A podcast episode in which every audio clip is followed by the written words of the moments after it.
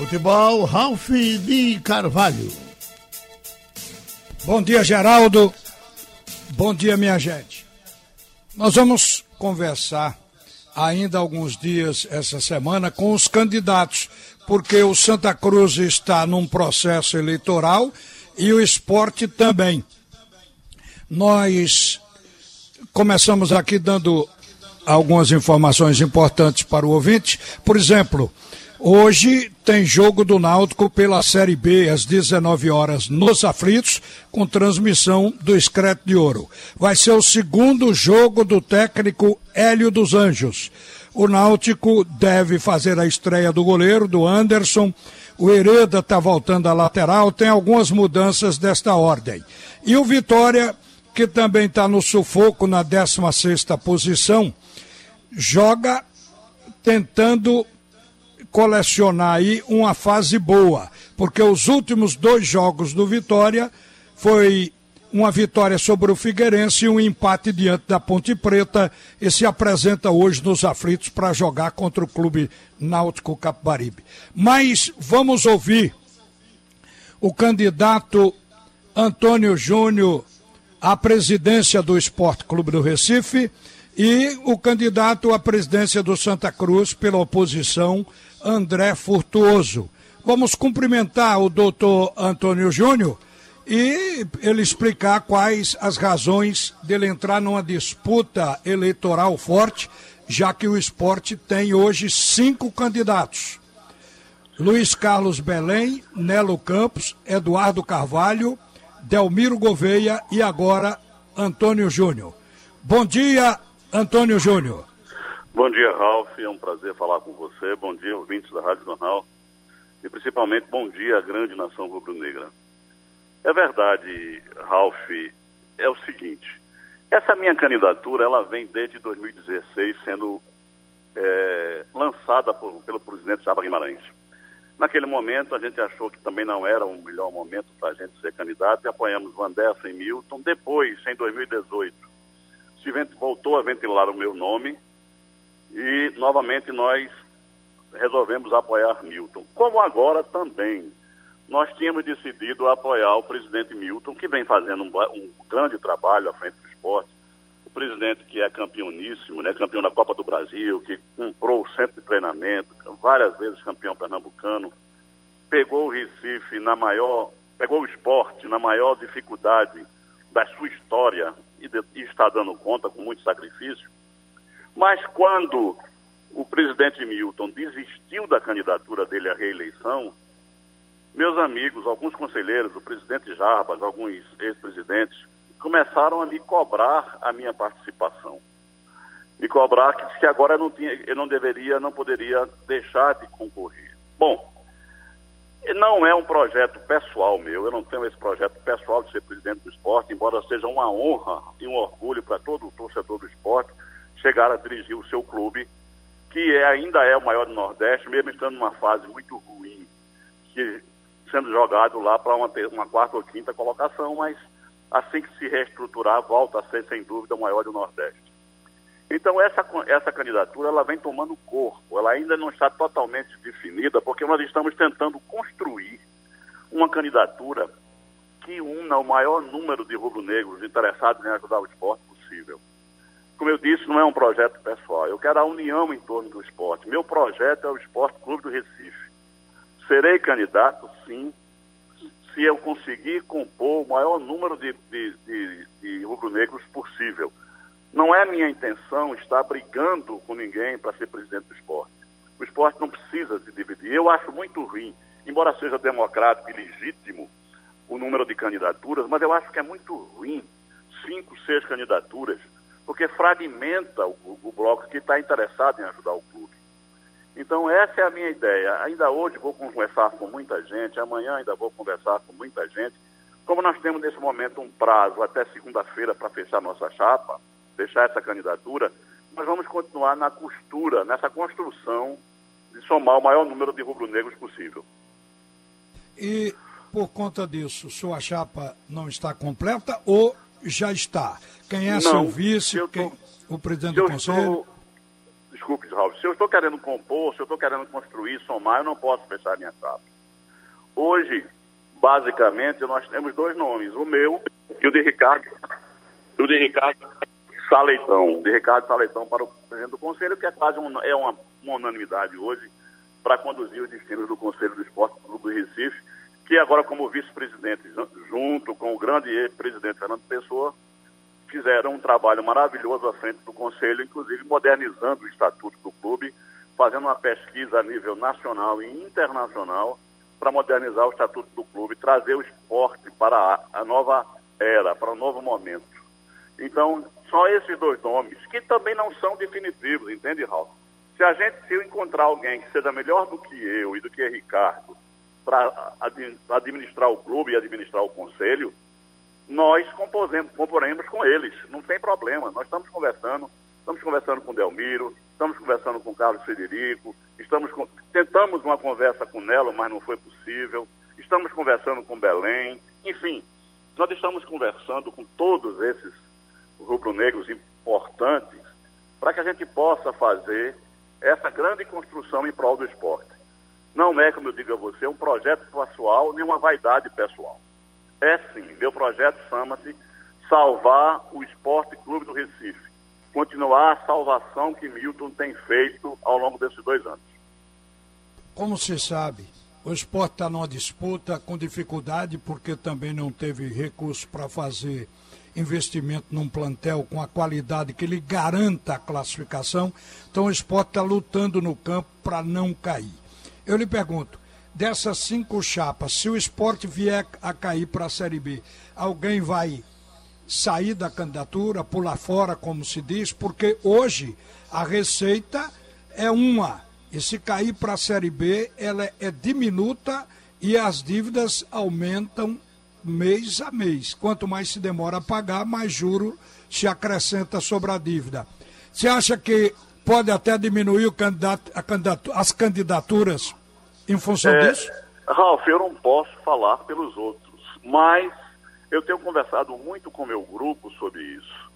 Eu tenho dito, inclusive, eu sou um homem independente, mas não sou um homem rico, eu não sou milionário. Então, eu tenho a emprestar ao clube a minha capacidade de gestão, a meu amor ao esporte, a minha liderança, a minha credibilidade na sociedade que eu tenho, seja no meio empresarial, seja no meio público, já que fui secretário de Estado, já que sou secretário da Prefeitura do Recife, trabalho na área da saúde também. Enfim, então a gente precisa estar consciente do que vai assumir. Não é? é diferente de um Luciano Bivar, de um Milton Bivar, que esses homens têm uma capacidade de investimento muito maior do que a nossa. Então eu tenho consciência, e é por isso que eu tenho falado muito com o meu grupo sobre isso, que eu não poderei ser abandonado tá certo? Porque uma das qualidades que estão me chamando para ser presidente do esporte é por eu ser um gestor de sucesso. Ora, que eles reconhecem que eu sou um gestor de sucesso, tenho história no clube, estou no clube, sou sócio do clube desde que nasci. Estou no clube desde a década de 90, fiz parte daquela década vitoriosa do esporte, onde aprendi muito com Luciano Bivar, Vandesso Lacerda, Fred Domingos, Pedro, onde a gente, inclusive, chefiei aquela delegação do esporte junto com Paulo Alberes, meu companheiro, é, que foi vitoriosa na Europa, ganhamos um torneio internacional na Europa, disputamos na Suíça, disputamos outro na Holanda, ganhamos inclusive a final contra a Udinese, né, com o título que até então nenhum clube brasileiro tinha ganho, o esporte foi o primeiro. Então eu tenho uma história no esporte de prestação de serviço, é porque eu não sou um homem de, muito de viver na mídia já fui, fui convidado agora recentemente por, pela diretoria de Milton para ir voltar para o futebol. Mas eu disse a Milton que preferia colaborar com ele de outra forma. Então, todo mundo tem que estar consciente da dificuldade que será imensa, principalmente se o time não conseguir se manter na primeira divisão. Eu não posso falar pelos outros, mas a nossa continua com certeza. Sim, agora, é, uma coisa também que chama atenção no momento é quem vai assumir ou quem tem a pretensão de assumir a presidência do esporte, o, saber da dívida alta e de pagamentos de curto prazo. Quer dizer, a dívida do esporte, ela não é para ser paga de um dia para outro. O Milton disse que já pagou esse ano 40 milhões e vai pagar, ou pretendia pagar, se ele continuasse como candidato, muito mais no ano que vem. Mas tem dívida não paga no momento, como é o caso dessa da FIFA, com o Sporting de Lisboa, pela compra de André. E tem cerca de 13 milhões naquela Câmara de Acertos aqui da CBF. Coisa para se pagar, eu tenho impressão, até a virada do ano. Isso, o candidato, quando se prepara para lançar a candidatura, faz avaliação. No seu caso específico, se fez avaliação disso, Antônio Júlio? Como eu faço parte do conselho, Ralf, a gente tem é, uma ideia de tudo isso. A gente tem acompanhado, ainda que não muito próximo, mas tem acompanhado de longe. E, como eu disse a você, eu estou conversando com o Carlos Federico, inclusive tenho uma conversa com ele hoje, não é? é para nós, inclusive, marcarmos um, umas reuniões na próxima semana para a gente tomar conhecimento disso, tá certo? Eu sei que tem, o esporte tem dívida de curto prazo, dívida de, dívida de médio prazo e de longo prazo. O trabalho que Milton fez, pagando 40 milhões, é excepcional. É excepcional. Então a gente tem uma, uma certa ideia que a dívida de curto prazo, elas são maiores até do que as de médio e longo prazo. Mas nós temos algumas propostas para isso. Algumas propostas do nosso grupo para como trabalhar também esse processo de endividamento do esporte. Utilizando, não é inventando a roda, nem criando nada de extraordinariamente novo, mas utilizando processos e, e, e procedimentos que já foram utilizados em outros clubes grandes do país e que, e que tiveram sucesso. Como, por exemplo, um condômino de, de, de devedores, então, de credores. Então, a gente tem, um, tem que implantar um sistema de compliance no esporte imediatamente. A gente tem que implantar um sistema de governança no esporte. A gente tem que modernizar a administração do esporte. Temos consciência que a dificuldade é imensa. E temos consciência de que se o esporte cair, Deus queira que isso não aconteça, será muito pior. Mas aí tem que a torcida tem que estar consciente que o maior problema do esporte agora, primeiro é se manter na primeira divisão. E os próximos passos do esporte tem que administrar a realidade do esporte. Tem que ser uma administração austera, com responsabilidade, não podendo dar um passo maior do que a perna isso. O esporte, a torcida do esporte é, é vencedora, se acostumou a ganhar títulos, se acostumou a ser o maior do Nordeste, se acostumou a ser uma referência no Nordeste. Mas destruíram isso. Os últimos quatro anos foram, excetuando-se Milton, até 2018, entre 2016 e 2018, foi de destruição do clube. Foi de destruição. Foi de, de megalomania que transformou o esporte que tinha uma credibilidade nacional, você vai lembrar que todo jogador de futebol queria vir trabalhar no esporte, queria vir jogar no esporte. Porque o esporte fazia 10 anos que pagava religiosamente em dia. Como disse o Magrão uma vez num compromisso, num, programa de televisão. Eu posso não ganhar o maior salário do Brasil, mas é, faz oito anos que eu recebo em dia. Não tem aquela história de fingir que jogo e fingir que, e fingir que recebo. Então, o que tem que partir para o esporte é isso. Claro que a gente sabe que se continuar na primeira divisão, nós teremos uma receita muito maior. Se chegar na segunda divisão, as, as dificuldades serão quadruplicadas. E para isso exige um sacrifício de todo mundo. A gente tem que fazer uma administração dentro do que a receita permitir. Claro, buscar recursos, buscar parceiros, buscar convênios, buscar, é, e, mas fundamentalmente, enxugar é, custo, como diz meu filho, nas nossas empresas, é como unha, tem que estar tá cortando. Despesa é como unha, tem que estar tá cortando. E você tem que modernizar a gestão. Mas a torcida do esporte tem que estar tá consciente que as dificuldades serão imensas, que para todos os efeitos o esporte não pode cair. Por isso que eu tenho conclamado todas as chapas a pensar nisso neste momento. Acho Antônio... que. Pois não, Sim, pode concluir.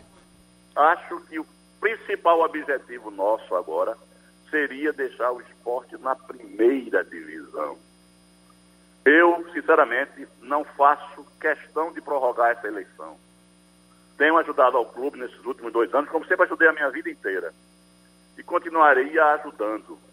Porque uma coisa será o esporte da primeira divisão. Nós sairemos em três ou quatro anos desse buraco em que fomos enfiados. Se o esporte for para a segunda divisão, não menos de 10 anos para o esporte sair desse, desse, desse, buraco. Não menos de 10 anos. Isso com administração extremamente austera. O que foi feito com o esporte é muito grave, é muito sério. Qualquer empresa estaria fechada. Qualquer empresa estaria, no mínimo, em RJ. Então, o esporte tem que retomar o seu perfil de uma administração. E eu fiz parte, aí se diga, na década de 90, de uma administração com Luciano e Vanderson, que a gente tinha orçamento, cumpria orçamento. Eu viajei para a Europa, paguei algumas coisas na, na, na, Europa com a delegação. Quando cheguei, fui, cheguei de volta, fui reembolsado de tudo, porque o esporte tinha orçamento, o esporte não dava um passo maior que a perna. Naquela época, a gente conseguiu, inclusive, um patrocínio da Prefeitura da cidade do Recife, que deu as passagens para a gente ir para a Europa. Enfim, nós vamos buscar essas parcerias. Mas se não fizermos a administração austera, séria, com responsabilidade financeira e fiscal, com sistema de governança e com compliance, o esporte não sai desse. Olha, Antônio Júnior, bom, terminamos aqui esse papo, mas eu gostaria só de deixar aqui claro para o ouvinte que a sua candidatura ainda não está prego batido, ponta virada, porque você diz que ainda tem um tempo para fazer contato com outros, com os pares na Ilha do isso. Retiro. Estamos Seria construindo isso? ela. Certo. Então tá bem. Obrigado por atender a Rádio Jornal. Boa campanha. Um bom dia, viu? Obrigado, Rafa. Foi um prazer falar com você e a Nação Rubro-Negra. Olha, gente, nós teríamos hoje o candidato da oposição do Santa Cruz, André Frutuoso mas ele ligou há pouco dizendo que está numa audiência. Ele é advogado e que não teve como sair para poder falar. Então fica para uma outra oportunidade. E a situação de Santa Cruz também nos informa através do Tonico Araújo de que o candidato vai sair até sexta-feira, o candidato da situação. Então, final do bate e rebate de hoje. Tem jogo logo mais do Náutico com vitória e volta Geraldo Freire.